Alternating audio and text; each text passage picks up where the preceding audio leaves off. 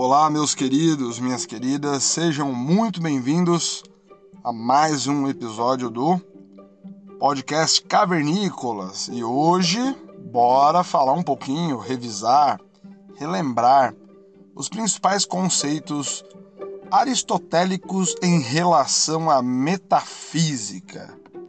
Lógico, lembre-se que Aristóteles era qualquer coisa de sobrenatural no campo filosófico, não é? Que você imaginar, este sujeito pensou ou passou perto de pensar. Então a gente só vai abordar alguns aspectos da metafísica, ok? Não vamos falar de política, não vamos falar de física, não vamos falar de ética, vamos falar de metafísica, ok? Em primeiro lugar, quem era esse cara? O Aristóteles ele foi o principal aluno, o aluno mais destacado do mestre Platão. Ele viveu, acredita-se que ele tenha vivido, entre os anos de 384 e 322 a.C.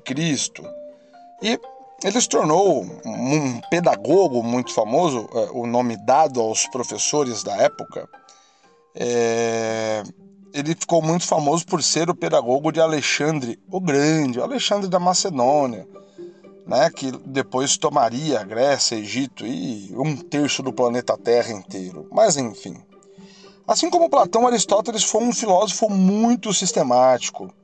As coisas que Aristóteles escreveu englobam inúmeras áreas da filosofia. Ele não estudou apenas um campo como a metafísica ou a política, enfim, ele estudou o que você imaginar esse sujeito meter o bedelho. A metafísica, que é o foco do episódio de hoje, era chamada pelo próprio Aristóteles de filosofia primeira, ou seja, é a filosofia básica, a filosofia que explica ou lida ou tenta discutir a origem, né, as causas primeiras das coisas, que Aristóteles não chamava de coisa e sim de ente. Então, anota aí no seu caderninho o primeiro ponto. Ente é tudo aquilo que nós podemos chamar de coisa, de algo, ok? Mas isso é apenas uma questão de nomenclatura, assim como metafísica. Como eu já tinha dito, Metafísica, na verdade, é o que Aristóteles chama de filosofia primeira. Na verdade, quem cria esse termo, segundo os maiores historiadores da filosofia, os historiadores né, da história da filosofia, teria sido um dos alunos do Aristóteles, o Andrônico. Uh, uh, Andrônico de Rhodes. Ele teria sido um dos responsáveis por organizar a biblioteca de Aristóteles depois de sua morte. Então ele fez uma divisão Aquilo que falava sobre a natureza, ou seja, sobre a physis, era denominado os livros de física. E aquilo que não falava sobre a natureza teria o nome de livros de metafísica, ou seja, além da física, além da natureza, além da physis. Mas, sem mais delongas, vamos lá. Aristóteles, assim como seu professor Platão, Acreditava também que as coisas, ou seja, os entes, tinham essências. Porém, ao contrário do seu mestre, que acreditava que a essência das coisas estava no mundo ideal, em um mundo perfeito, né?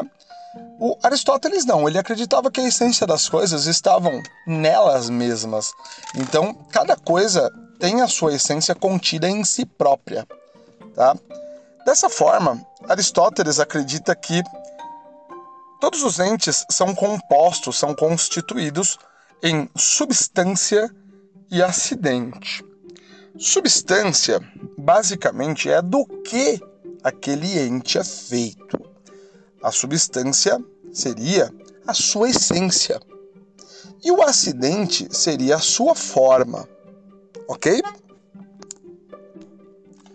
Por exemplo, a essência do homem, ou a substância do homem, seria a sua racionalidade, segundo Aristóteles. O acidente de um objeto, o acidente de um ente, de um ente é, ele pode ter ou não. Esse acidente pode se modificar. Por exemplo, tomando o próprio ser humano como exemplo, é, eu tenho um acidente. Eu tenho um acidente que hoje é diferente do acidente que eu tinha aos 3 anos de idade. Compreende? A minha essência, de acordo com Aristóteles, permanece a mesma. A minha substância permanece a mesma, é a racionalidade. Lógico que a minha essência, a minha racionalidade aos 3 anos de idade, ela era limitada, mas ainda assim, o meu telos, o meu fim, a minha finalidade enquanto ser, ela repousa nessa racionalidade que é a minha essência, a minha substância, de acordo com Aristóteles, mas meu acidente vai mudando. E hoje, meu acidente é diferente do que será daqui 10, 20, 30 anos, se eu ainda estiver vivo. Um outro exemplo, um pedaço de madeira. Ele pode estar dentro da composição de uma árvore, por exemplo, um itajubá, uh, uma outra árvore qualquer, cuja pessoa possa cortá-la, né? Não estou aqui incentivando nenhum crime ambiental, por favor, estou dando um exemplo, mas a pessoa pode cortá-la e fazer um móvel, por exemplo, fazer uma mesa. Pensa nisso, a árvore e a mesa de madeira. Ambas têm a mesma substância, ambas têm a mesma essência, ambas têm a mesma composição que a madeira. Compreendeu? Porém, o seu acidente é diferente. Um tem o acidente de uma árvore, de, uma, de um vegetal, enfim. A outra tem a, o acidente de um móvel. Elas têm finalidades diferentes, mas a essência delas continua sendo a mesma. Aristóteles, dessa forma, é, vai demonstrar que ele é afeito, que ele é simpático à ideia de mudança, à ideia de multiplicidade, né? a ideia de que as coisas no mundo elas são é, partes de um grande ou de vários devir, né? dos devires, ou seja, aquilo que está por vir. Lembra? Heráclito de Éfeso já tinha explicado sobre o devir. Tinha aquela dicotomia, aquele diálogo entre Heráclito e Parmênides, que Parmênides falava que tudo é um, tudo é uno, né? nada muda. E, e, e Heráclito falava que tudo é mudança, a única coisa permanente no mundo é a mudança. Pois bem, o Aristóteles ele se simpatiza mais com as ideias do Heráclito, com a ideia da multiplicidade. E tentando explicar a, o princípio fundamental do cosmos, ou seja, de tudo que existe, de tudo que nos envolve, arque, ou seja, o princípio gerador de tudo, ele cria uma teoria chamada teoria das quatro causas. Para e anota isso. Teoria das quatro causas aristotélicas. O que é essa teoria? Basicamente, ela é dividida em quatro partes, quatro conceitos, que são os seguintes: causa material, ou seja, do que algo é feito. Causa formal. Qual é a forma dessa coisa? Causa eficiente. Por quem aquilo foi feito ou pelo que aquilo foi feito. E, por último, a causa final. Para que, que aquilo foi feito? Qual que é a finalidade daquilo? Vamos pensar juntos, então? Vamos voltar à nossa boa e velha mesa. Retomando, a teoria das quatro causas aristotélicas. 1. Um, causa material. Para que, que estamos analisando a mesa? Do que, que a mesa é feita? Vamos usar como exemplo uma mesa de madeira, já que a gente utilizou como exemplo ela anteriormente. Então, a causa material da mesa é madeira ok? Causa formal, qual é o formato dela? Ela pode ser redonda, né, circular, ela pode ser quadrada, ela pode ser triangular, nunca vi, mas enfim, seja lá como for. Causa eficiente, por quem foi feita? Pelo homem, pela mulher, por um marceneiro, por uma máquina. Causa final, para que, que é feito? Para apoiar coisas, para colocar coisas sobre a mesa, para almoçar, jantar, fazer refeições, para estudar sobre a mesa. Tem algumas finalidades, ok? Então, retomando, as quatro causas aristotélicas, ou a teoria das quatro causas, se divide em causa material, do que é feito, qual a matéria que constitui aquilo, a substância daquilo. A causa formal, como algo é feito, Qual que é a forma daquilo? Qual que é o formato? Causa eficiente quem ou o que foi, fez aquilo. E causa final, para que que aquilo foi feito. Retomando na causa eficiente, quando eu falo quem ou o que foi feito, quem ou o que fez aquilo, é porque não é o ser humano quem faz tudo, é óbvio, né? Um pouco óbvio. Pelo contrário, o ser humano, diante da natureza, faz, na verdade, é muito pouco.